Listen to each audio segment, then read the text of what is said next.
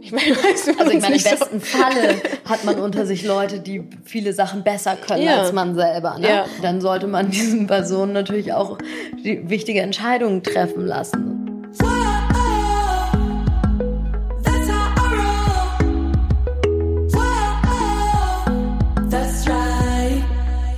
Hallo und ganz herzlich willkommen zu einer neuen Ausgabe meines absoluten Lieblingsformates, Madame Money Penny Meets. Heute habe ich wieder mal einen ganz besonderen Gast und zwar ist das die Lea Lange von Unique. Vielleicht kennt ihr Unique, vielleicht habt ihr da schon mal ein Poster oder irgendwas anderes Schönes bestellt. Ich jedenfalls schon. Das Poster hier hinter mir, ich weiß nicht, ob man das sieht, das ist tatsächlich von, von Unique bestellt und ich bin sehr zufrieden mit der User Experience, kann ich schon mal sagen. Und die Vision von Unique ist es, ja, Kunst bezahlbar zu machen. Und Lea ist eine der äh, Mitgründerinnen mit zwei äh, Jungs zusammen. Und äh, das Besondere an Lea ist auch, sie war auf der Forbes-Liste 30 under 30. Das heißt, wir haben einige sehr spannende Themen zu bequatschen heute in dieser Ausgabe und ich freue mich schon sehr darauf. Hallo Lea. Hallo. Schön, dass du da bist. Ja. Ich weiß, bei dir ist die Zeit ja auch immer knapp bemessen und gerade mit dem, was jetzt so in den nächsten Wochen noch ansteht. Also vielen, vielen Dank, dass du dir die Zeit genommen hast, hier Sehr gerne. So recht spontan auch tatsächlich vorbeizuschauen. Hast du Lust, mit mir ein bisschen über deine Gründergeschichte so zu sprechen, dass wir vielleicht mal ganz vorne anfangen? Also wahrscheinlich gibt es viele, die es gerade hören oder sehen, die sich fragen so, ja, gründen, wie funktioniert das mhm. eigentlich? Wie kommt man jetzt dazu? Mitgründer, wo, wo kriege ich die eigentlich her? Ähm, magst du vielleicht mal relativ weit vorne anfangen? Ihr habt ja 2013 mhm. gegründet, glaube ich, ne? Also ist genau, jetzt auch wir schon haben vor angefangen an Unique zu arbeiten, haben wir vor mittlerweile sechs Jahren, also wirklich ah, ja. lange ist das her. Ja. Ähm, und wer sind wir? Marc, Sebastian und ich. Genau, ja. ich habe zwei Jungs als Mitgründer. Ja. Ähm, genau, und wir kannten uns mit Marc, habe ich davor zusammengearbeitet mhm. bei fab.com. Mhm. Eigentlich perfekte Situation, weil wir relativ nah zusammengearbeitet haben. Das heißt, wir kannten uns auch in mal stressigeren Situationen. Ja. Ist ja nie schlecht. Und ähm, Marc und Sebastian haben zusammen studiert damals. Das heißt, die kannten sich auch relativ lang ähm, und auch in verschiedensten Situationen schon zusammengearbeitet. Ja. Ähm, genau, und dann haben wir wirklich im September ich glaube 2012 angefangen an der Idee zu Unique zu arbeiten. Wie kamt ihr auf die Idee? Wie, wie ist das so entstanden? Mm, genau, wie unique, wie du richtig gesagt hast, äh, ich hätte es kaum besser sagen können, ähm, bringen wir ja Kunst in die Massen. Das heißt, wir verkaufen bezahlbare Kunst als Alternative zu Ikea.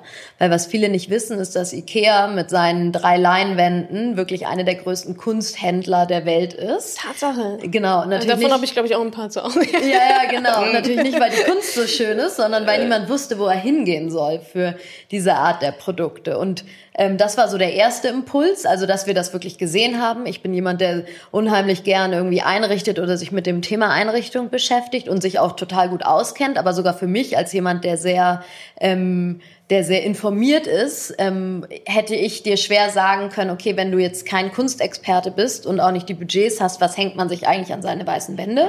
Mhm. Und dann ähm, haben mein Mitgründer und ich vorher bei einem ähm, E-Commerce Shopping Club gearbeitet, der unter anderem auch Poster und gerahmte Produkte verkauft hat. Das heißt, wir hatten auf jeden Fall schon mal so eine so ein Indiz davon, verkaufen sich die, solche Art der Produkte, wie sind sehen eigentlich Retourenraten aus, wie sehen Margen aus und so weiter, so dass wir beides im Prinzip zusammenwerfen konnten und äh, davon überzeugt waren, dass es die Nachfrage nach bezahlbarer Kunst gibt mhm. Ähm, und dass sich das auch irgendwo an den ersten Zahlen, die wir natürlich in einem ganz anderen Kontext, aber die wir gesehen haben, auch zeigt. Mhm. Ähm, genau, und das so sind wir losgelaufen und dann ging es natürlich los, ähm, genau tiefer in das Businessmodell einzusteigen, sich zu überlegen, wo bekommen wir eigentlich erst das Geld her, sich mhm. zu überlegen, wen brauchen wir eigentlich dafür und all diese Sachen. Mhm. Das heißt, ihr hattet quasi die Idee, diese Vision, okay, wir wollen Kunst bezahlbar machen. Ja. Wie machen wir das jetzt quasi? Ne? Ist ja genau. dann so der nächste Schritt. So eine Idee, ich sage ja auch mal, oder das ist ja auch eigentlich so ein Gründermund, eine Idee ist ja erstmal nichts wert. Ne? Also das wird dann was wert, wenn man sie halt anfängt umzusetzen. Und was waren dann so die, die nächsten Schritte bei euch? Habt ihr euch hingesetzt und habt gesagt, okay, wir gucken uns hier ein bisschen die Fab-Zahlen an. Also so ein bisschen Proof of, so Mini-Proof of Concept war ja vielleicht dadurch auch schon so ein bisschen gegeben. Und habt ihr dann als erstes ähm, euch erstmal einen Namen überlegt oder einen Businessplan gebastelt? Oder wie war da so der Prozess von, cool, ich habe hier eine Idee, hin zu, ah, jetzt kann man was kaufen? Hm genau, wir hatten zuerst diese Idee und dann haben wir wirklich einfach mit unserem Research angefangen. Das ja. heißt, Ziel des Ganzen war einmal ein Businessplan und eine Präsentation, die wir an Investoren schicken können, zu ah, erstellen. Ja. Und da musst du ja in den Markt eintauchen, in den Wettbewerb eintauchen, ähm, dir die Unit Economics überlegen und all diese Sachen. Das mhm. genau, das brauchst du ja dafür. Das heißt, das war auf jeden Fall der eine ähm, Workstream, den es gab. Das zweite war wirklich ähm, die Produzenten zu finden das heißt, ähm, das war damals bei, bei, mir auf der Liste, dass ich angefangen habe, okay, wir produzieren nicht selber, bei uns ist jede Bestellung, wird on demand produziert von einem outgesourceten Produzenten. Mhm. Das heißt, wir haben wirklich an, oder ich habe angefangen mit Produzenten zu sprechen, ähm, die ganz normale B2B-Produzenten sind und, und jeden Tag Tausende von Poster produzieren oder jeden Tag mhm. ähm, ähm, Schreibwaren produzieren. Mhm. Das heißt, das lief parallel ab. Das ganze Thema, wie sie, wer baut eigentlich unsere Webseite und wie sieht sie aus, das lief natürlich parallel mhm. dazu. Dann hatten wir schon damals unseren ähm, ersten Mitarbeiter, der heute auch noch da ist, der sich genau der für das ganze Thema Kuration zuständig ist und der schon im, ich glaube, Oktober oder November angefangen hat, ähm, Künstler von Unique zu überzeugen. Mhm. Damals ohne Webseite ähm, haben genau die zu überzeugen war, glaube ich, teilweise auch nicht so einfach. ähm, vor allen Dingen, weil wir ja von denen wollten, dass sie uns ihre ihr größtes Gut, ihre offenen Photoshop-Dateien schicken, ohne dass wir aber so richtig was zu zeigen hatten. Also das ist natürlich auch eine Vertrauenssache. Genau, das war ein Workstream, der parallel ablief. Und genau, dann, dann wurden diverse Dinge vorbereitet. Der Text der Webseite, es wurde sich mit dem Thema, wie soll die Marke eigentlich aussehen? Welche Farben wollen wir benutzen? Mhm. Wie ist unser Look and Feel? Wie sprechen wir? All diese Dinge ähm, haben wir natürlich vorbereitet, die an den verschiedensten Stellen dann irgendwie ähm, umgesetzt wurden, als Beispiel mit dieser ersten Webseite. Mhm. Genau, und im, äh, ich glaube, Ende Januar 2013 sind wir dann mit der Seite ähm, live gegangen. Okay, also ungefähr schon so ein halbes Jahr vielleicht vor oder sagt es ja, September bis weniger. Januar so? Ja, genau, ich würde so okay, sagen so Oktober, mhm. genau, Oktober bis Ende Januar. Also die von Idee bis Livegang ja, ein paar die Seite sah auch wow. schlimm aus, ne? Aber so muss es ja auch sein am Anfang, also, oder? Also ja, ja. wenn wenn du vollkommen zufrieden bist, bist du zu spät dran, sage ich. Mhm. Also muss, bisschen, man muss sich schon ein bisschen schämen dafür. Dann ja, aber ein bisschen später hätten wir schon okay. dran sein können. Würdest du im Nachhinein, würdest du da, hättest du, aber ja. Ist ja, aber ist ja wir hatten das halt noch nie gemacht damals, ne? Klar, Also wir sind halt auch mit so einer so ein bisschen Grundnaivität da losgelaufen ja, und ähm, was auch gut ist, glaube ich, sonst ja. macht man das möglicherweise auch nicht. Ähm, genau, aber das ging dann schon alles relativ zack, zackig und mhm. genau, dann ging es richtig los. Dann ging es richtig los, ja. Du ähm, hast erzählt, dass das quasi euer erstes, ich sag mal, Mini-Projekt war, ein Pitch-Deck vorzubereiten mhm. für Investoren und Businessplan. Das heißt, das war von Anfang an so eingeplant. Also wir machen nicht Bootstrap, wir geben nicht irgendwie unser eigenes Geld rein, wir gehen nicht zu einer Bank, sondern wir setzen voll auf einen Venture Capital Case quasi. Mhm. War das von vornherein so eingeplant, entschieden oder mhm. dachtet ihr eigentlich, ach, wir können ja alleine und dann gemerkt, oh, wir brauchen doch Kohle? Ähm also wie, wie wir das gemacht haben, ist, dass wir im Prinzip mhm. bis zum Livegang haben wir das selber finanziert. Also die erste ah, ja. Seite und so haben, haben wir drei Gründer äh, finanziert. Und dann haben wir relativ früh, würde ich mhm. auch sagen, Business Angel ähm, mhm. reingenommen, die irgendwie fürs erste Startkapital und für so ein Proof of Concept ähm, hat das Geld damals gereicht. Und dann haben wir nach, ich glaube, einem halben Jahr oder vielleicht ein bisschen länger ähm, den ersten VC an Bord gehabt. Mhm. Ja, um ehrlich zu sein, also jetzt würde ich mir die Frage auch viel konkreter stellen, als wir es damals gemacht haben. Ähm, damals gab es die Diskussion bei uns gar nicht. Also uns war wirklich klar, dass wir in so einem Consumer-Modell einmal relativ hohe Marketingausgaben haben werden. Mhm. Äh, zweitens, dass wir das irgendwie relativ groß und groß machen wollen und das in einer kleinen Zeit und darum brauchten wir externes Geld. Mhm. Ähm, das heißt, wir haben uns diese Frage gar nicht konkret gestellt. Jetzt würde ich das möglicherweise mhm. auch ein bisschen anders machen. Äh, einfach auf jeden Fall mal Optionen mir mhm. Anzuschauen und zu schauen, was macht eigentlich Sinn. Ähm, beim Anfang von Unique ähm, war das klar, dass das irgendwie der Weg ist, den wir drei ja, gehen wollen. Ja, okay. Da wart ihr auch alle aligned und habt gesagt, genau. machen wir so, ja. Ja. Ist ja auch naheliegend erstmal so, ne? Vor allem, wenn man eh schon so in dieser, ich sag mal, Start-up-Welt so ist, da wird ja mit Geld teilweise um sich geschmissen. Absolut, ja. ähm, war das alles, warst du oder wart ihr zu der Zeit noch angestellt bei Fab? Oder nee. da hattet ihr schon gekündigt? Oder wo, genau. wo, habt ihr so den Cut gemacht? So im Sinne von, okay, wir sind angestellt, nee, jetzt machen wir unser eigenes Ding. Mhm. Wann nee, war genau, so wir Zeitpunkt? waren, das war schon da lagen schon ein paar Monate dazwischen. Also wir waren im, ab Sommer, glaube ich, 2012 haben wir nicht mehr bei Fab gearbeitet. Und dann haben wir wirklich so im, im Herbst angefangen, an der neuen Idee zu arbeiten. Ah, okay. Das heißt, es war nicht, wir kündigen, weil wir was Eigenes machen, sondern genau. wir sind schon raus und machen dann jetzt was Eigenes. Genau. Ah, okay. Ja.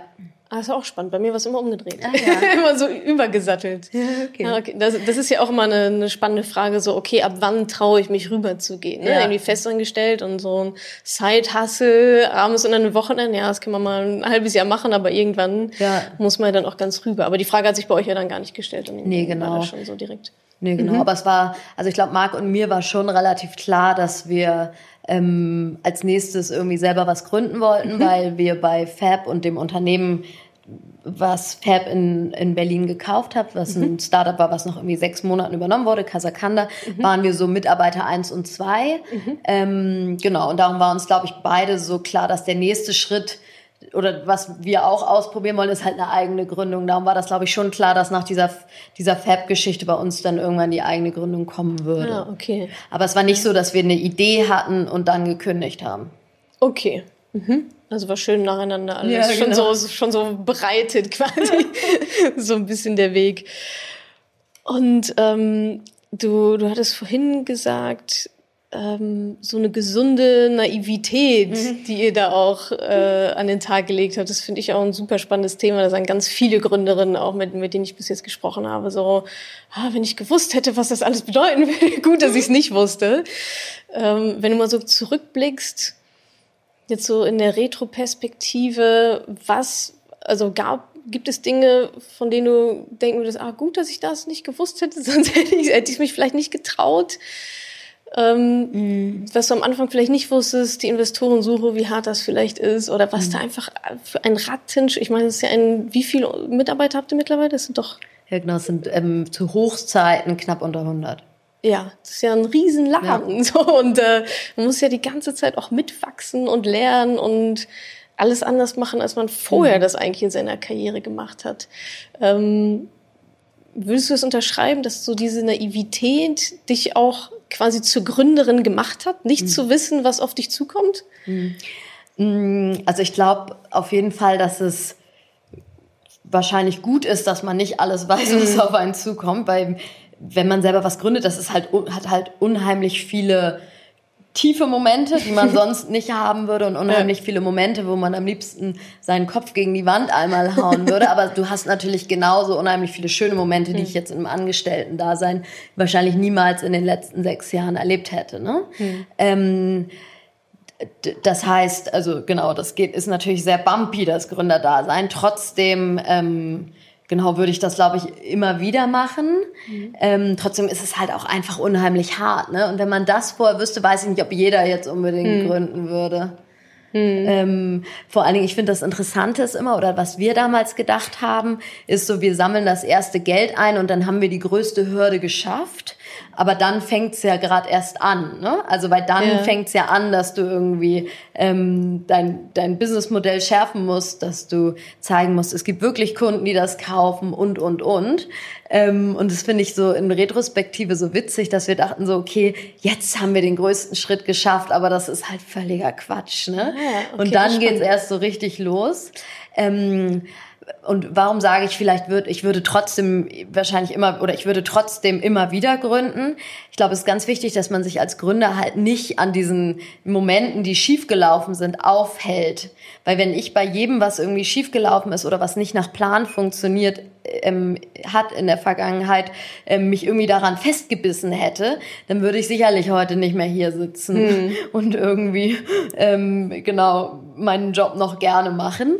Ähm, ich glaube, das ist halt ganz wichtig und auch eine ganz wichtige Eigenschaft von einem Gründer, dass man das irgendwie ja. als Herausforderung nimmt, dass man das Beste da rausmacht und dass man weitermacht. So, ja, okay, nicht geklappt, so, was machen wir jetzt? Weiter geht's. Ja, was sind da so deine, hast du da so konkrete Tools oder Routinen, wie du aus so einem tiefen Moment, den es ja fast, also alle zwei Tage wahrscheinlich ja. mal so gibt, wie du da so wieder rauskommst oder hast du es einfach gelernt, so zu akzeptieren, wie du gerade sagst, ja, ist Herausforderung und weiter geht's.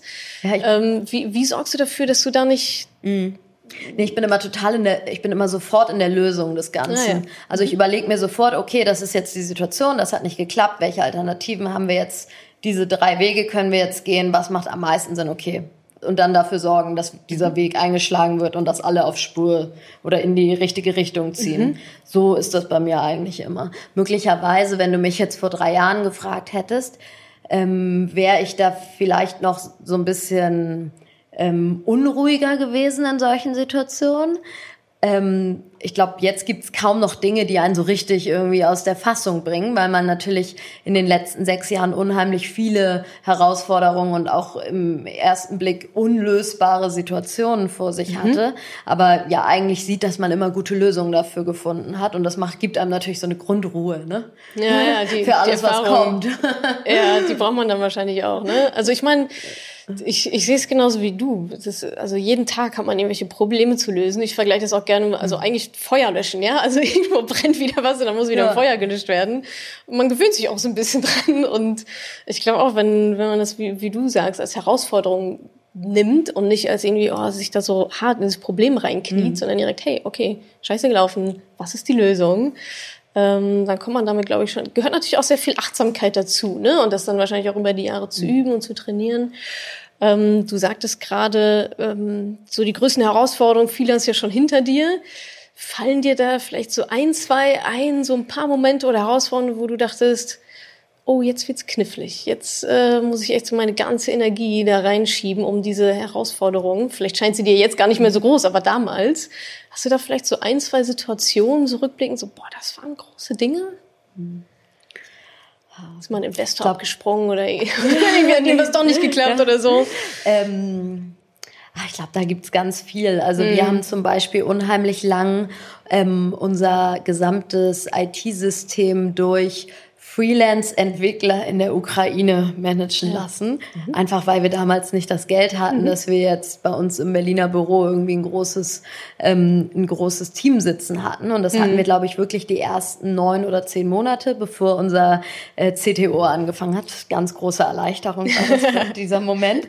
Ähm, und da zum Beispiel aus dieser Situation, die wir uns gebaut haben, gab es unheimlich viele Herausforderungen von, die, die, die Freelancer haben sich natürlich überhaupt nicht so verantwortlich gefühlt. Das heißt, die waren dann auch mal zwei, drei Tage verschwunden. Vor irgendwelchen Releases konntest du die nicht erreichen.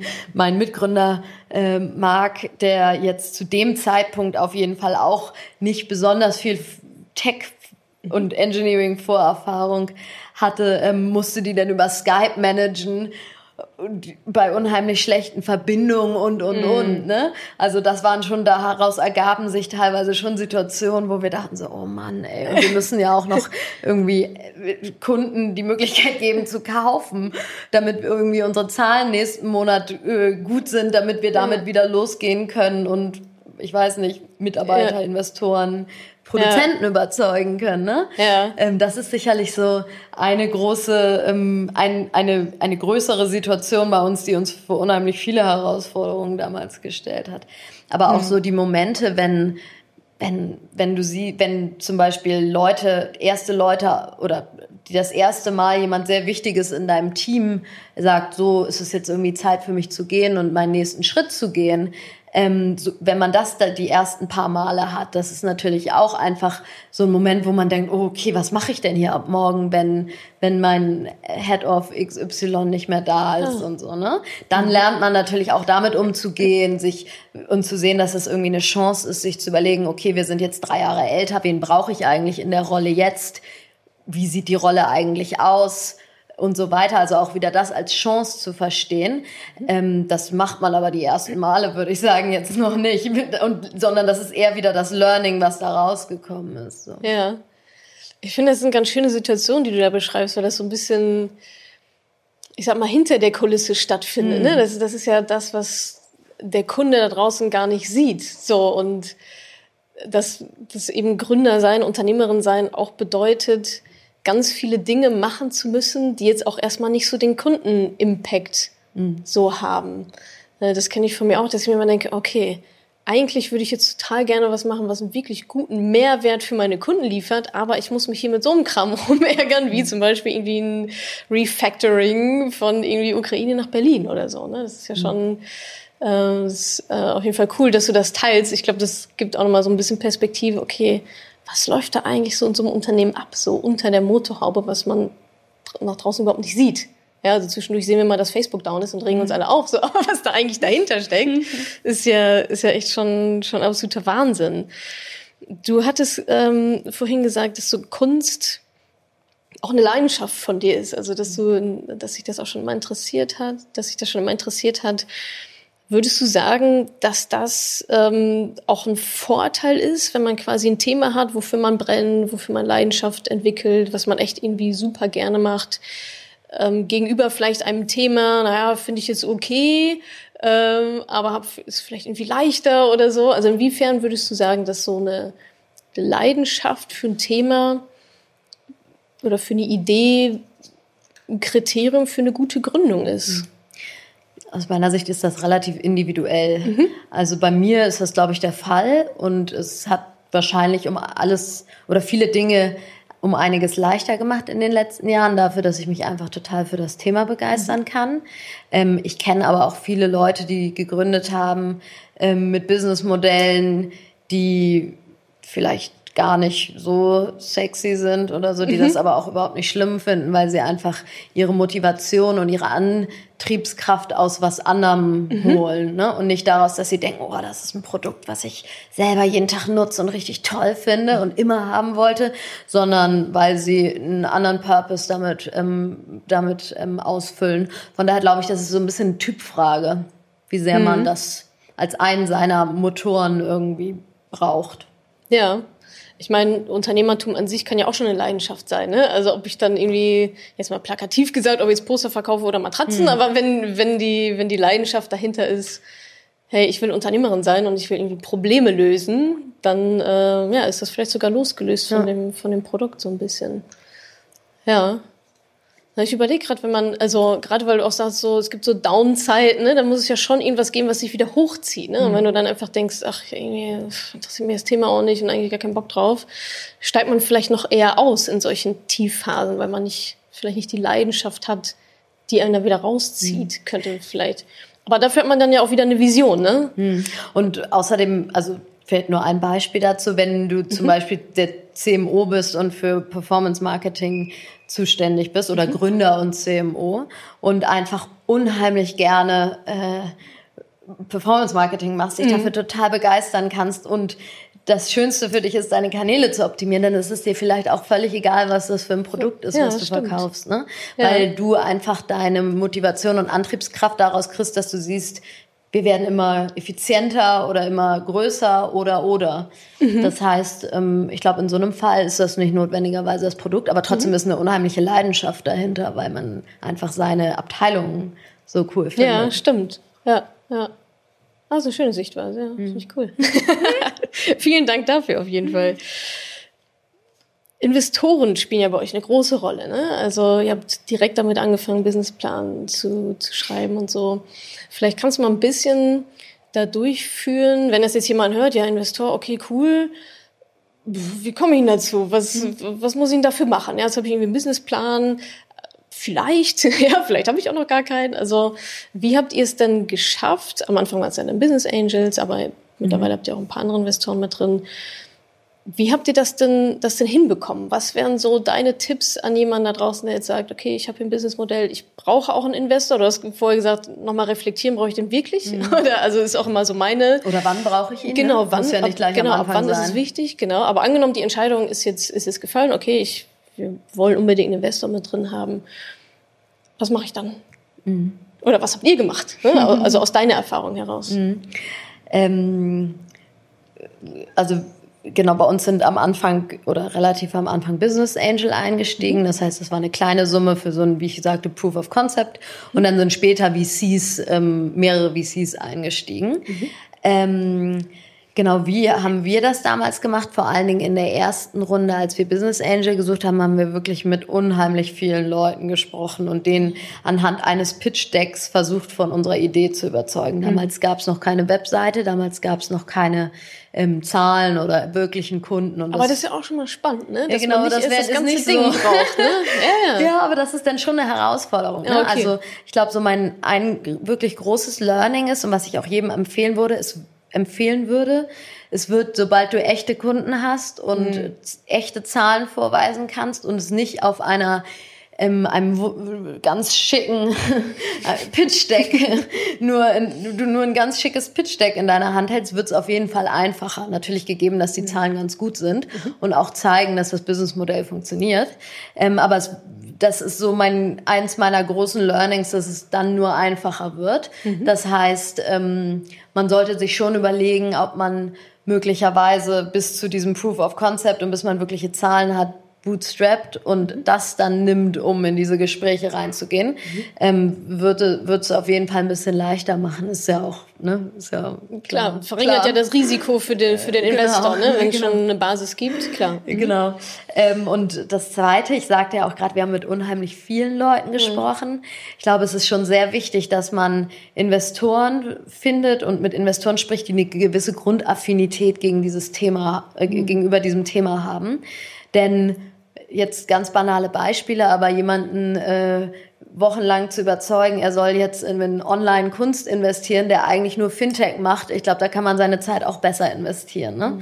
Ähm, haben wir damals, ähm, würde ich sagen, auch nicht so, so richtig umgesetzt. Also wir haben, wie gesagt, wirklich mit vielen Leuten geredet und unheimlich viel Zeit da rein investiert. Eher mhm. nach dem Motto, viel hilft viel. Mhm.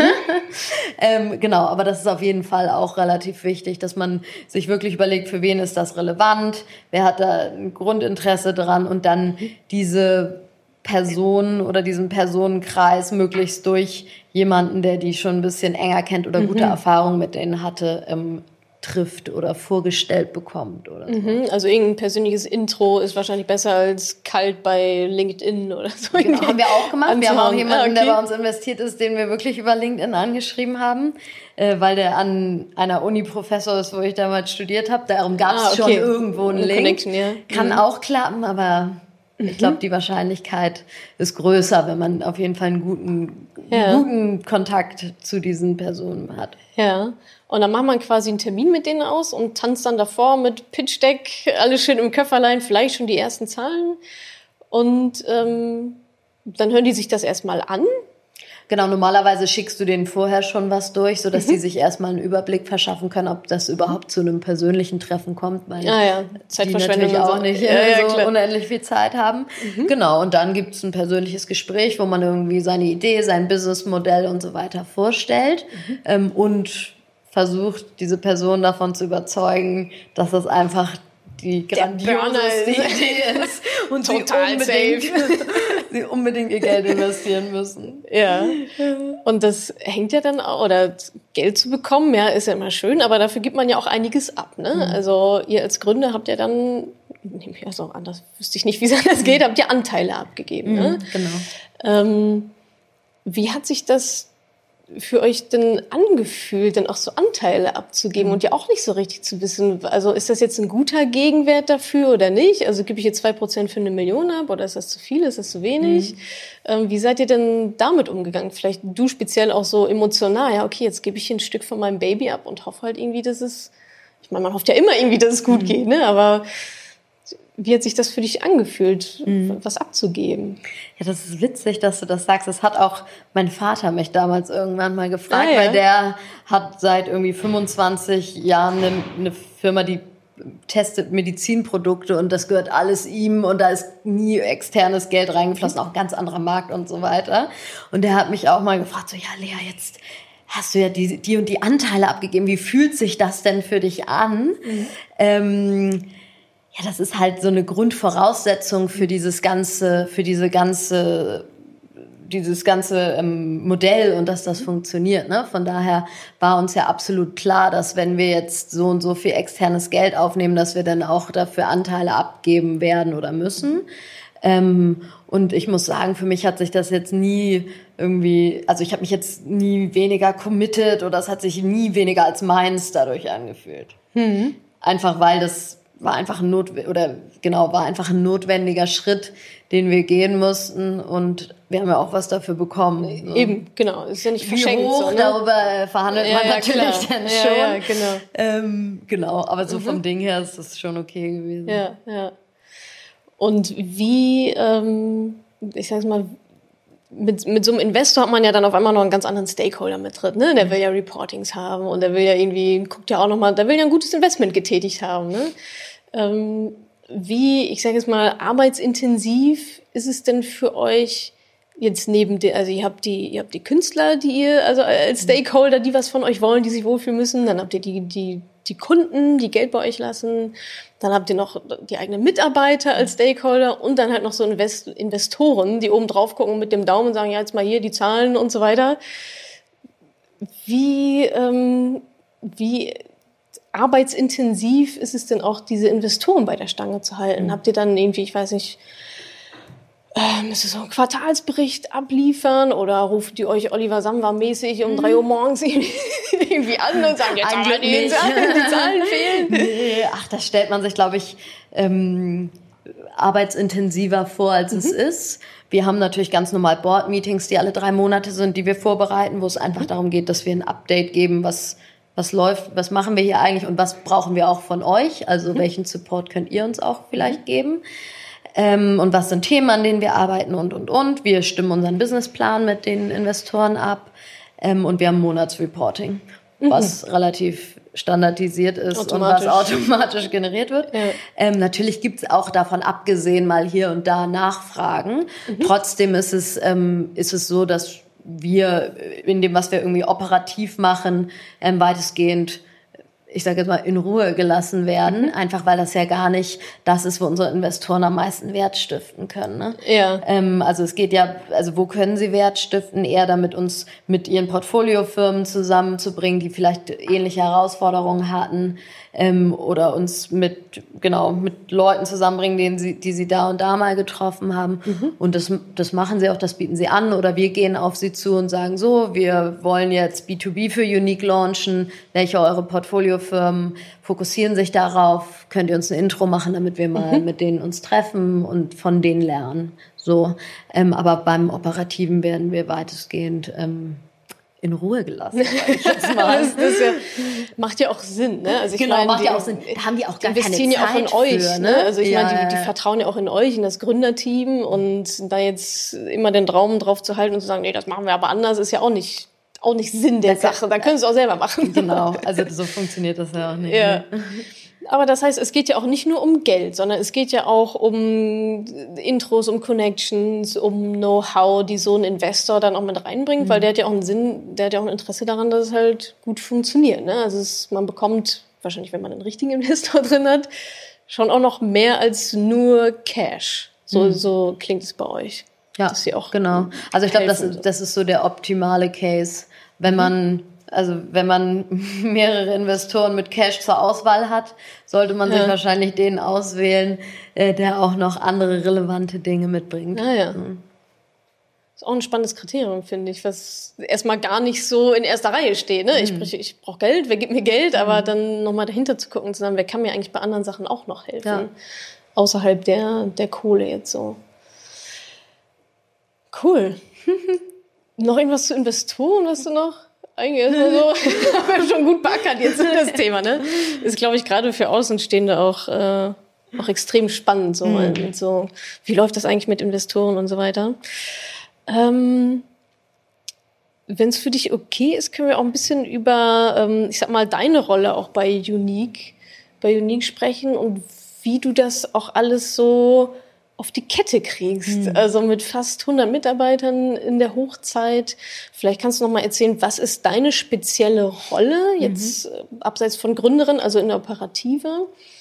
Ähm, ja, und wie, wie managst du diese Aufgaben mhm. sozusagen? Bei, bei mir liegt im Prinzip alle Themen, die weitestgehend einmal mit dem Thema Marke zu tun haben. Mhm. Also ähm, alles aller Content, also die mhm. Content-Teams, also Grafik, Editorial, Shooting. Mhm. Ähm, dann sowas wie PR liegt bei mir, Merchandising, das heißt die physischen Produkte. Wir verkaufen ja nicht nur Poster, mhm. sondern wir verkaufen auch Schreibwaren, wir verkaufen Living. Ähm, und da gibt es natürlich, oder da gab es natürlich immer wieder Momente, wo wir gesagt haben, so, wir möchten unser, unser Living-Angebot verbreitern. Welche Produkte machen Sinn? Wie sollen die aussehen? Welche Qualität ist das? Wer produziert die?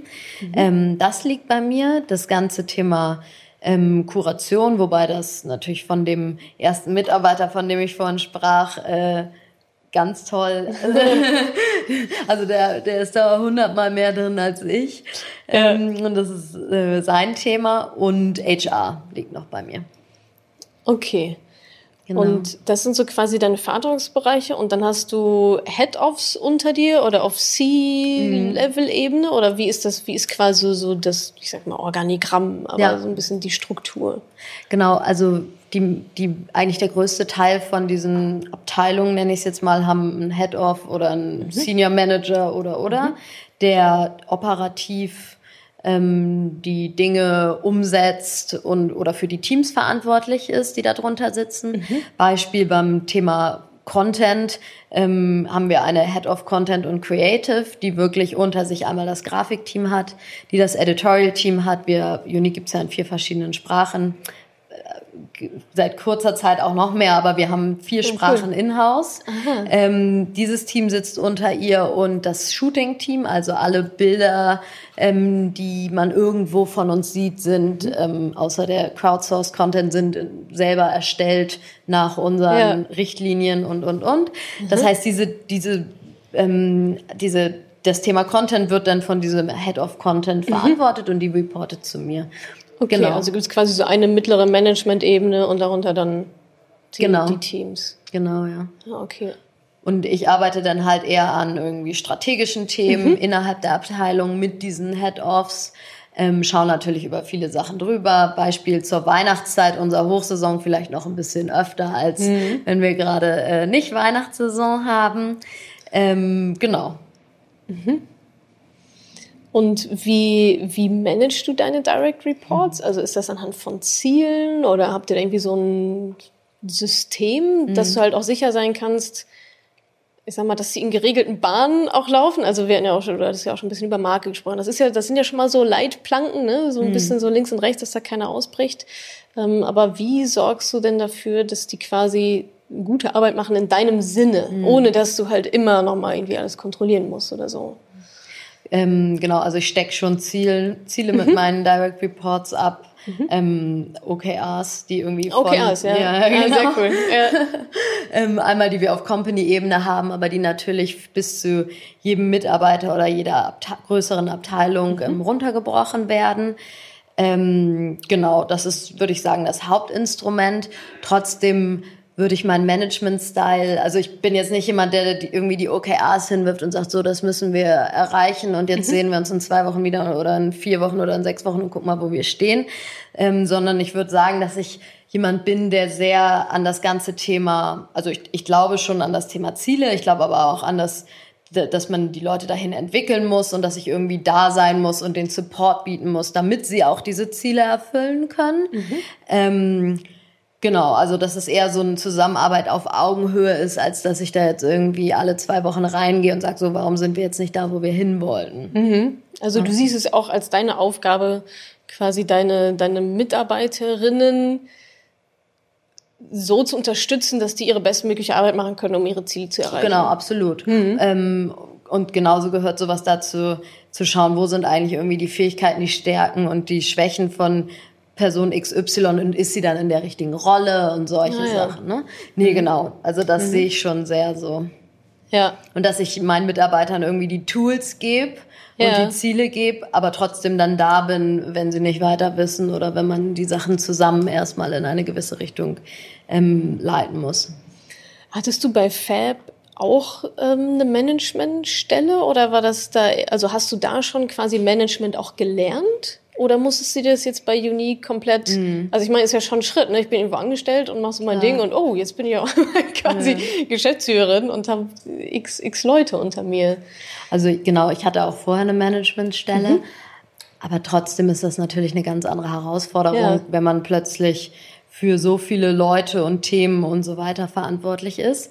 Ähm, vor allen Dingen, weil es ja klar ist, es auf dem Papier und wenn man sich die Reporting Lines anguckt, so dass dass die Abteilungen sind, die an mich reporten, aber trotzdem bin ich ja auch im weiteren Sinne für die Gesamtstruktur Klar, dieses Unternehmens eben. verantwortlich. Ja, ne? ja. Und habe ja auch einmal natürlich eine funktionale Rolle innerhalb meiner Abteilung, aber als Gründerin habe ich ja genauso ähm, die Rolle, dass ich da in der gesamten Firma irgendwie für gewisse Transparenz und und und zu sorgen. Mhm. Nee, genau. Also ja. ähm, das ist natürlich schon auch viel irgendwie Learning by Doing und viel darüber gelesen und viel Feedback bekommen und mhm. solche Sachen. Also ich würde sagen, das ist eine Kombination aus allem. Genau. Ja, ja. Bleibt ja auch nichts anderes übrig. Ne? Du musst dich irgendwie weiterentwickeln. nee, genau. Also da, du musst ja, ne? ja, ja, genau. Ja. Na, ist ja auch schön, sich da quasi so rein entwickeln zu können. Ist ja auch eine, ja. auch eine ganz große Herausforderung, dann auch noch gute Chefin zu sein. So, ne? Absolut, ja. ja. Wir haben aber natürlich auch sowas wie bestimmte ähm, Feedback-Systeme, die wir in mhm. regelmäßigen Abständen ähm, durchführen, wo auch mhm. all meine Direct Reports in den ganzen letzten Jahren mir Feedback gegeben haben ja, und so weiter. Ne? Das heißt, mhm. da kommt natürlich auch was zurück, wovon ich denn wieder lerne oder auch ja. aus der Zusammenarbeit mit irgendwie meinen Mitgründern, was immer ein sehr offenes Verhältnis war. Also ich glaube, wir haben uns schon ziemlich viele Dinge in den letzten sechs Jahren immer gesagt und gesagt, so das lief jetzt gar nicht und das lief ganz ja. toll und und und. Ähm, da lernt man natürlich auch unheimlich viel draus. Ne? Habt ihr da so ähm, fixe Strukturen so im Gründerteam, dass ihr sagt, okay, wir machen jetzt jede Woche machen wir ein Strategie-Meeting oder einmal im Monat Strategie-Meeting, das auch wirklich weil stell mir so vor, du, hast, du bist ja in mehreren Rollen mhm. unterwegs, ne? Und die anderen beiden ja auch. Und mhm. wie schafft ihr es dann quasi auf Strategie, Gründerebene mhm. auch noch diesen Austausch zu haben? Was ja, also dieses typische so am Unternehmen arbeiten, mhm. anstatt im Unternehmen zu arbeiten. Habt ihr da so Rituale, Meetings? Fliegt dem Wochenende nach Malle und macht da quasi mhm. Offside oder wie, wie kann man sich das vorstellen? Wir stellen schon sicher, dass wir uns regelmäßig ja. dazu ähm, austauschen und mhm. bestimmte Themen auf die Agenda bringen, die wir auch in mehr Detail ähm, diskutieren oder besprechen oder wo mhm. einer von uns was vorbereitet hat und vorstellt, wie er das und das angehen würde, wenn es größere ähm, neue Themen gibt, die wir irgendwie angehen wollen. Absolut, ja. Mhm. Also bei uns ist das auch nicht so, dass man sich in die Themen der anderen nicht einmischt oder so. Ah, ja. also da wird ja, schon, klar. ja genau. Also da wurde schon, ähm, da wird schon oder wurde schon auch viel diskutiert, auch über Themen, die möglicherweise in der Verantwortungslinie bei einem von uns lagen. Mhm. Ja. Aber es hat ehrlich gesagt am Ende das in den meisten Fällen auf jeden Fall einfach nur das Output viel besser gemacht. Also, ja, weil ja. Auch wenn man das ne? vielleicht manchmal ein bisschen anstrengender findet ja, ne? klar, und es länger dauert, dann ja. muss man natürlich auch vorsichtig sein, aber trotzdem ähm, hat das eigentlich immer sehr gut geklappt. Habt ihr dann einen festen Termin, so einmal im Monat oder so? Oder, oder wenn es drückt, wenn mhm. einer einen Anlass hat? Oder wie, mhm. macht ihr das? Also wir haben ähm, alle zwei Wochen so ein normales Gründermeeting mhm. immer gehabt. Ähm, wenn es darüber hinaus Themen gibt, dann werden, werden aber einfach ähm, Meetings auf die Agenda gesetzt, die davon unabhängig sind. So ad hoc. Ja. Oder dass wir uns mal bei über kommt natürlich auch immer auf die Natur der Themen an, aber auch, dass man sich mal an einem Sonntag zusammengesetzt hat und über XY diskutiert hat oder dass man sich mal zum Frühstück getroffen hat oder oder. Mhm. Ja. Also geordnet, aber auch flexibel. Ja, so. ja, genau. immer, äh, äh, genau, immer abhängig von der Natur des Ganzen. Ne? Ja, ist ja, das jetzt klar. was, wo wir irgendwie nur äh, noch ganz an der Anfangsphase sind und wo es noch gar nicht so viel gibt, was wir uns angucken können, wo wir einfach erstmal ähm, diskutieren müssen, so ist das ein valides Thema und wollen wir das angehen? Was sind eure Meinungen dazu? Dann kann man das vielleicht auch bei einem Frühstück machen. Wenn es jetzt darum geht, den Businessplan fürs nächste Jahr im Detail durchzugehen, das ist vielleicht ein bisschen schwierig. Da sollten keine Brötchenkrümel dann in den Laptop flutschen. So. Äh, ich habe hier ein Zitat von dir ähm, gefunden. Du hast, ich glaube, in mehreren Interviews sogar gesagt, ich liebe es einfach, alle Entscheidungen treffen zu können und meinen Erfolg ganz selbst in der Hand zu haben. Jetzt vor ich dem meinte hin nicht alle, aber so die relevanten so, die Re und wichtigen ja, Entscheidungen okay. mittreffen zu können. Ja. ja. Okay. Also ich muss nicht alle Entscheidungen in meinem Unternehmen Aber das ist, ein guter, das ist aber ein guter Stich. Das ist eigentlich ein, gut, ein, schöner, ein schöner Punkt zu sagen. Also, welche Entscheidungen überlässt du quasi deinem Team? Und bei welchen Entscheidungen sagst du, äh, die kommen vorher auf meinen Schreibtisch? Also, wie organisierst du das? Oder hast du da Kriterien? Also, ja, vielleicht auch wie viel quasi deine Mitarbeiter auch einfach selber entscheiden können. Ich versuche schon meinen Mitarbeitern ziemlich viel eigene Entscheidungsfreiheit zu geben. Und da sind wir auch wieder bei diesem Management mit Zielen. Genau, ähm, ja. Ich glaube, immer solange die Ziele abgesteckt sind, was wir eigentlich erreichen sollen und wir alle ähm, auf alle am gleichen Strang ziehen, solange irgendwie die Timeline vielleicht auch klar ist, sollen die innerhalb von diesem Spielfeld die Entscheidung selber treffen. Es ist sicherlich mal vorgekommen in den letzten Jahren, dass man dann, obwohl man es normalerweise so handelt, gesagt hat, so jetzt aber stopp, ich finde, das sollten wir ganz anders machen, das macht keinen Sinn oder das und das ist der bessere Weg. Ähm, aber trotzdem glaube ich sehr daran, den Leuten Raum zu geben, um Verantwortung zu übernehmen und die Entscheidung, auch wenn ich es vielleicht anders gemacht hätte, in einigen Fällen, äh, selber zu treffen. Weil nur Ja. dann werden sie sich auch verantwortlich fühlen für das, was sie machen und irgendwie ein Buy-in haben und so weiter. Da habe ich auch auch- gar keine Probleme mit eigentlich. War das schon immer so? Dass nee, kon- ich glaube nicht. Das ist wahrscheinlich auch dich so rein. Irgendwann muss man es ja auch machen. Ne? also weil du irgendwann kann man nicht mehr sonst. alles Ja, ja, genau. Ja. Also ich glaube schon, dass ich in den ersten paar Jahren noch in viel mehr Dinge involviert war und auch zu viel mehr Details ähm, meine Meinung oder meinen Weg irgendwie hin äußern wollte oder das mehr beeinflussen wollte. Wie du einmal sagst, man muss halt auch irgendwann anfangen, den Leuten Raum zu geben. Ähm, einfach weil man, also einmal aus der Sicht, wenn man jemanden Guten in einer Rolle hat, dann ist ja auch die Erwartung von dieser Person, dass sie irgendwie selber Entscheidungen trifft und ab und ähm, genau Verantwortung übernehmen kann. Aber auch man selber kann ja gar nicht mehr in allen Details und allen Minisachen drin sein. Ähm, das sicherlich. Genau, also ich glaube, da bin ich, habe ich mich schon Schritt für Schritt hin entwickelt in den letzten Jahren. So dieses Loslassen, loslassen zu, vertrauen zu können vielleicht Genau. auch. Ne? Ich meine, es ist ja immerhin so dein Baby und du willst ja auch, dass es so gut wie möglich, so gut wie möglich wird.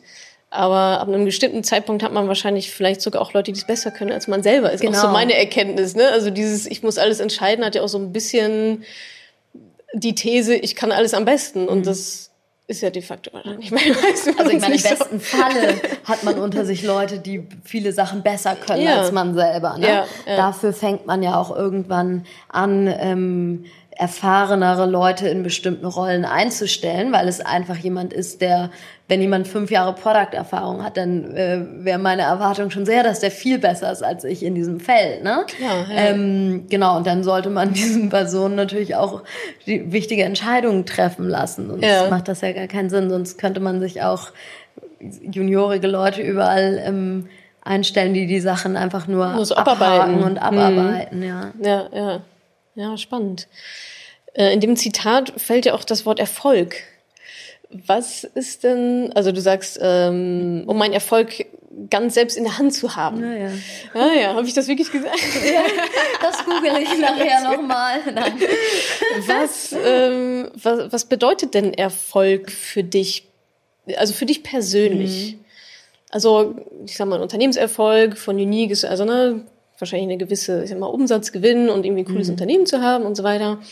Was ist denn für dich ganz persönlich Erfolg? Das ist eine gute Frage. Danke. Ähm, ähm, Erfolg für mich ist auf jeden Fall, dass ich sehe, was ich aufgebaut habe oder geschafft habe oder geleistet habe in den letzten Jahren, Wochen, wie auch immer. Also, dass ich sehe, dass, dass meine harte Arbeit irgendwie zu etwas führt, was ähm, Kunden glücklicher macht, wo Mitarbeiter gerne arbeiten und so weiter. Mhm. Das ist für mich auf jeden Fall Erfolg. Ähm, und das Ganze mit einer gewissen, ich weiß nicht, mit einer gewissen Grundgelassenheit. Damit meine ich, dass ich ähm, das alles schaffe, aber trotzdem noch ähm, irgendwie happy mhm. mit mir selber bin, dass ich ähm, genau, dass ich irgendwie weiß, wie ich am liebsten meine Freizeit oder meine Wochenenden verbringe, dass ich so all diese Dinge. Mhm. Also das alles ohne mich irgendwie selber zu verlieren oder ohne nur noch nur noch, dass das nur noch eins meiner Themen ist, sondern dass das alles so nahtlos ineinander übergeht, meine Arbeit und mein Privatleben und so weiter, aber dass es alles so funktioniert und ich happy mit diesem dieser Grundbalance irgendwie bin. Mhm. No. Oh, schön. Klingt gut. Ja. Klingt nach einer, äh, schönen Erfolgsdefinition. Wir haben jetzt, ähm, oder du hast viel über Ziele auch mhm. gesprochen. Ne? Setzt du dir auch persönlich Ziele? Also ich meine, ihr habt wahrscheinlich Business-Ziele und mhm. so weiter, Quartalziele, irgendwie sowas in der Art. Hast Machst du das für dich selber auch, dass du vielleicht, ich weiß nicht, vielleicht gibt es da auch ein Ritual, dass du dir immer zum 1. Januar irgendwie deine mhm. Jahresziele aufschreibst oder so deine, wo will ich in 20 Jahren sein, Vision? Mhm. Machst du das für dich, was du für dein Unternehmen auch machst? Mhm. Also so mit 20 Jahre und so, nee. Mhm. nee, so weit geht das nicht. Ähm, also ich glaube schon und ich bin auch niemand, der jetzt irgendwie am 1. Januar eine lange Liste rausholt mit Sachen, die er unbedingt in diesem Jahr machen muss. Oder wo sowas draufsteht, so ich mache jetzt fünfmal mehr die Woche Sport und Na, sowas. Okay. Das mache ich so auch Vorsätze. eigentlich nicht. Mhm. Also ich brauche dafür irgendwie den Januar nicht. Also es gibt schon Phasen, wenn ich zurückgehe, wo ich mir dann, wo ich mir dann gesagt habe, so ich möchte jetzt mehr auf meine ich weiß nicht, meine Ernährung achten oder mich mit dem Thema Ernährung beschäftigen ähm, und möchte weniger, ich weiß es nicht, weniger Wein trinken und äh, mehr Sport machen. Wie mache ich das? Das gibt's auf jeden Fall, so auf dieser ja. Ebene. Ähm, bei mir gibt's jetzt aber nicht so, oh, in den nächsten zwölf Monaten möchte ich, ähm, ich weiß nicht, die Person getroffen haben, mhm. ähm, möchte das und das andere erreicht haben. Also nicht, mhm. nicht so, es ist nicht so strukturiert, würde ich sagen. Mhm. Also ich glaube, ich mache mir schon sicher, ähm, Gedanken darüber auf eine informellere Art und Weise, welche Themen ich eigentlich auf privater Ebene angehen möchte. Aber es ist jetzt auf keinen Fall irgendwie so strukturiert mit, mhm. ja. Okay, also du bist quasi so achtsam, gehst achtsam mhm. durchs Leben und denkst, ach, ein bisschen mehr Sport könnte irgendwie ganz gut sein und dann ähm, triffst du quasi so Ad-Hoc-Entscheidungen, dann zu sagen, okay, jetzt ab morgen wird quasi mehr, mehr Sport gemacht. So, kann ich mir das so ungefähr vorstellen? Genau, okay. so schon eher. Mhm. Ja. Okay. Ja, cool. Und dann höre ich vielleicht auch wieder damit auf. Und dann ist ja, das kann man dann ja auch ein bisschen genau. leichter vielleicht. Morgen, morgen, morgen. ähm, hast du irgendwelche ähm, Routinen? Also meditierst du? Also du hast gerade angesprochen, mhm. ähm, ne, Unternehmertum, Gründerin sein im Einklang mit Privatleben mhm. und so weiter. Nun ist es ja schon so, dass gerade bei Unternehmerinnen ist es ja oftmals schwer zu trennen. So, ne? Wo fängt Absolut, die Arbeit an? Ja. Wo, wo, hört sie eigentlich auf? Also ich werde auch oft gefragt, wie viel arbeitest du? Ich sage 24 Stunden am Tag, weil mein Kopf eigentlich, außer vielleicht, wenn ich halt wirklich hart beim Sport bin und mhm. mich da so konzentrieren muss. Ansonsten rattert es ja die ganze Zeit auch unterbewusst. Ne?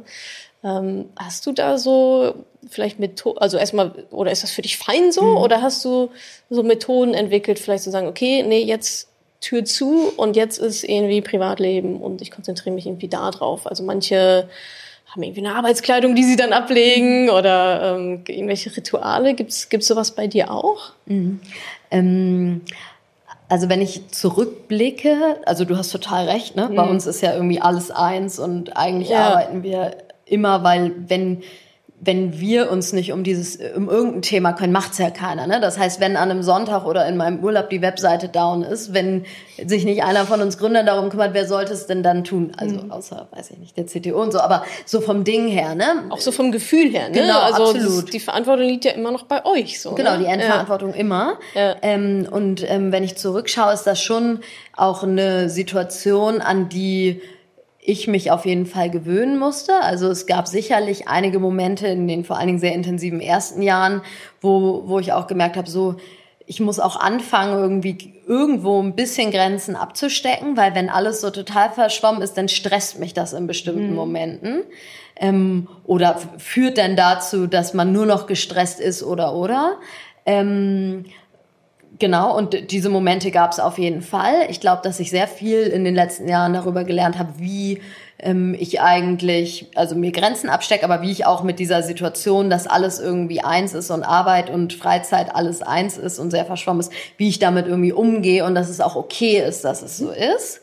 Ähm, weil ich so vom Grundtyp schon jemand bin, der dem es eher schwerer fällt, abzuschalten oder total loszulassen oder mhm. so. Ähm, und was sind die Dinge, die mir, die mir helfen? Also bei mir hilft auch einfach joggen gehen. Mhm. Das ist wahrscheinlich eine der wenigen einzigen Sachen, die helfen. Oder mich mit Freundinnen treffen und irgendwie über ganz andere Sachen und überhaupt nicht mehr über Arbeit nachzudenken. Mhm. Ähm, ich, also ich habe auch meditieren oder so habe ich auch mal habe ich auch ausprobiert über eine längere Zeit. Ähm, es hat nicht ganz so geklappt. Aber gut, vielleicht habe ich auch zu früh damit aufgehört. So, ne? Aber vom Grundsatz her ist es schon wirklich einfach joggen gehen, Sport machen, Freunde treffen, solche Sachen, die mich irgendwie da rausnehmen. Mhm. Ähm, ja, und einfach, dass man mit der Zeit dazulernt. Es ist auch okay, wenn du nicht innerhalb von fünf Minuten auf alles antwortest, wenn du gerade im Urlaub bist, wenn du im Wochenende bist. Es gibt auch andere Leute, die vielleicht mal die Verantwortung übernehmen müssen. Hm. Gib ihnen doch auch erstmal einen halben Tag und dann guckst du mal, ob du noch reinspringen musst. Das sind natürlich auch alles ah, Sachen. Ja, ist die, auch ein guter Punkt. Genau, die damit ja. zu tun haben. Klar, ähm, so, die, die man irgendwie auch installieren kann, weil meistens geht ja die Welt auch nicht unter, ne? Aber so. Das sind wir wieder so ein bisschen bei der Gelassenheit ja, auch, ne? Genau. So einfach mal fließen lassen. Das ist was, wo ich auch noch hart dran mir arbeiten muss. Dieses so, hey, warte doch erstmal zehn Minuten, ja. ob es sich nicht auch von alleine erledigt oder irgendjemand ja. das, ja. das so, das so macht. Wie ist es denn? Du hattest gerade Urlaube und Wochenenden angesprochen. Mhm. Ist dann das Handy bei dir im Flugmodus und alles, alles weg oder? Ähm? Mhm. Also ich versuche, also so Samstag mache ich das manchmal, mhm. dass ich es einfach zu Hause lasse. Ja, ja. Und ähm, genau nicht, also genau, es liegt dann da zu Hause, das tut mir auf jeden Fall sehr gut. Mhm. Ähm, oder abends, dass man nicht noch um 11 Uhr noch dreimal seine E-Mails checkt und solche mhm. Sachen. Ne? Mhm. Ähm, es ist aber, also es ist auch schwer, das dann immer einzuhalten. aber da sind wir vielleicht wieder bei den guten Vorsätzen. Ah ja, aber ich würde sagen, von den guten Vorsätzen gibt es auf jeden Fall einige, aber die Umsetzung, da hapert es dann manchmal dran. Aber ich glaube, dass man das nur da durch solche Sachen, dass man da wirklich diszipliniert ist, dann auch umsetzen mhm. und schaffen kann. Ne? Mhm. Weil ich muss schon sagen, dass so diese ständige Erreichbarkeit, das ist ja schon einfach auch irgendwo ein Stressfaktor ähm, dass man seine E-Mails und so weiter immer dabei hat und ja. Klar, ja. Auf der anderen Seite ist natürlich auch, wenn man, ich finde auch die Diskussion eigentlich ganz interessant, so ein bisschen, was ist eigentlich Arbeit? Ne? Also wenn mhm. mir halt meine Arbeit so viel Spaß macht, dann ist es ja auch weniger Stress als, also ich sage, wenn jetzt ein Festangestellter ähm, mhm irgendwie das, das sehr als Arbeit sieht und sagt, oh nee, irgendwie keine Lust und hm, hm. oder ob ich jetzt als Gründerin sage, oh Mensch, geil, ich kann wieder arbeiten. Also ich freue mich jetzt auch nicht über jede E-Mail so, ne? Aber ich glaube, dass es, ähm, dass es auch eine ganz spannende Diskussion ja. ist, weil klar Work-Life-Balance und so weiter ist auch alles, ist auch eine gute, gutes Thema, ne? eine, eine gute Diskussion. Man braucht auch Pausen und so weiter. Manchmal habe ich aber auch das Gefühl, dass da Arbeit oft auch so verteufelt wird als was hm, Schlechtes. Voll. Und ich denke mir immer, hey, aber wenn ich doch Bock habe, den ganzen Samstag an meinem Whiteboard zu stehen und mir irgendwelche Sachen aus, zu mhm. überlegen, dann ist das doch, dann befriedigt mich das doch auch in dem Moment und das macht mir Spaß. Und dann mhm. fühlt sich auch gar nicht so hart nach Arbeit an. Das ist jetzt was anderes wie die Website geht down ja. und fuck. Ich meine, darum sind tun? wir beide ja auch zum Beispiel diesen Weg gegangen. Ja, ne? genau. Weil ja. wir ja gerade nicht irgendwie Montagmorgen in irgendein Büro wollen, gar keinen Bock darauf haben und schon genau. am Sonntag irgendwie denken, ja. oh nee, morgen ist Aber nur Montag. Stress ist, ne? nur Belastung. Genau, ja. absolut. Darum sind wir ja diesen Weg gegangen, weil. Arbeit oder wie auch immer man das nennen möchte, aber weil wir einfach irgendwie was aufbauen, schaffen, uns irgendwo selbst verwirklichen wollen ja, und ja. eine Idee haben und da total Bock drauf haben, ja. wie auch immer man das dann nennt, so, ne? Man muss natürlich aufpassen, dass das aber auch selbst wenn es so ist, kann, gibt es ja immer Phasen, die sich mehr nach Arbeit anfühlen und wo das alles irgendwie sehr Absolut. viel Spaß macht und irgendwie float. Ja, ja. ähm, genau, das gibt's natürlich trotzdem, aber so vom mhm. Grundgedanken absolut, ja. Mhm. Vielleicht brauchen wir ein anderes Wort als Arbeit. Ja. ich denke mal so, weil, also wenn meine Eltern zum Beispiel, ja, musst du heute wieder arbeiten, ist so, arbeitest du noch? ja, arbeitest du noch? Arbeite nicht so viel. so, ich weiß ja, wie sie es meinen, ne? Aber mhm. denke ich immer, ja, aber ich mache es halt auch einfach sehr, sehr gerne. So, mhm. und dann, ja, manchmal habe ich auch so den Gedanken, man müsste es anders vielleicht mhm. nennen als Arbeit, weil Arbeit ist schon so negativ besetzt, mhm. dieses Wort einfach, ähm, dass es für Leute wie uns wahrscheinlich eigentlich gar nicht so richtig zutrifft. Mhm. so diese Arbeit. Naja, brainstorm ich noch mal ein bisschen mit mir selber, wie ich das noch nennen kann. Ähm, dann habe ich zum Schluss, mache ich immer so Sätze vervollständigen. Oh. Also da hast du ja schon drauf gelogen. Ja, ich versuche gerade. Genau, also das heißt, ich würde, ähm, das ist eigentlich nur ein Schlagwort am Anfang ja. und du würdest daraus dann einen Satz machen. Okay. So, Punkt, Punkt, Punkt.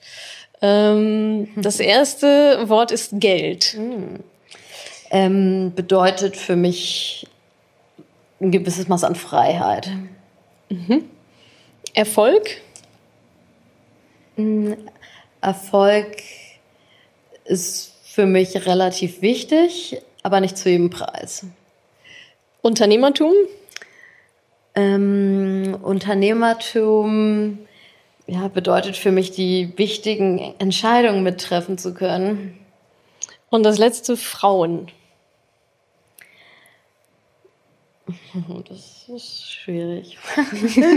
ähm, Frauen haben, glaube ich, also aus meiner Sicht ziemlich viele Möglichkeiten heutzutage und müssen vielleicht noch besser darin werden, sie zu nutzen, für sich zu nutzen. Super. Vielen, vielen Dank, Lea. Du hast es überstanden. Danke für das Gespräch. Ähm, ich fand es super spannend. Ich habe ganz viel gelernt von dir. Vielen, vielen Dank. Und ja, dann wünsche ich dir und euch mhm. alles Gute. Dankeschön. Und hoffentlich bis bald mal ja. wieder. Ich hoffe, ich konnte dir in dieser Podcast-Folge einiges Neues vermitteln und vor allem Lust auf mehr machen. Wenn dem so ist, wenn du dranbleiben möchtest, dann habe ich was für dich, nämlich meinen kostenlosen Newsletter. Dort bekommst du regelmäßig Tipps, Tricks sowie alle Neuigkeiten aus dem Madame Moneypenny Universum, denn News gibt es dort immer zuerst. Also einfach kostenlos anmelden auf www.madamoneypenny.de slash newsletter und dann bekommst du schon ganz bald Post von mir.